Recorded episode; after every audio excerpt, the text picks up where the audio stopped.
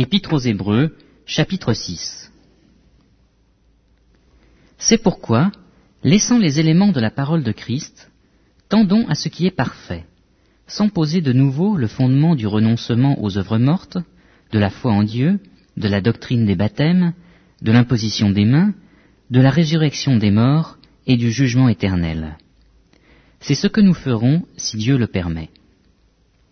Car il est impossible que ceux qui ont été une fois éclairés, qui ont goûté le don céleste, qui ont eu part au Saint-Esprit, qui ont goûté la bonne parole de Dieu et les puissances du siècle à venir, et qui sont tombés, soient encore renouvelés et amenés à la repentance, puisqu'ils crucifient pour leur part le Fils de Dieu et l'exposent à l'ignominie.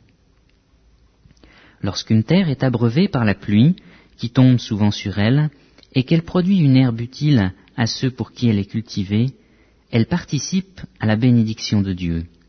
Mais si elle produit des épines et des chardons, elle est réprouvée et près d'être maudite, et on finit par y mettre le feu.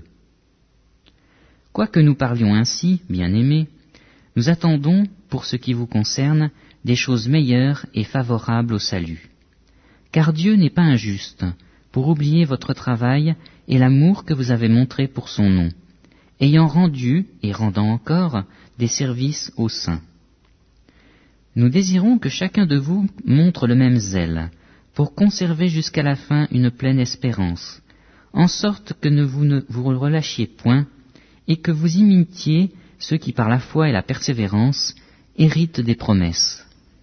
Lorsque Dieu fit la promesse à Abraham, ne pouvant jurer par un plus grand que lui, il jura par lui-même et dit, Certainement je te bénirai et je multiplierai ta postérité. Et c'est ainsi qu'Abraham, ayant persévéré, obtint l'effet de la promesse. Or les hommes jurent par celui qui est plus grand qu'eux, et le serment est une garantie qui met fin à tous leurs différends. C'est pourquoi Dieu, voulant montrer avec plus d'évidence aux héritiers de la promesse l'immutabilité de sa résolution, intervint par un serment afin que par deux choses immuables dans lesquelles il est impossible que Dieu mente, nous trouvions un puissant encouragement, nous dont le seul refuge a été de saisir l'espérance qui nous était proposée.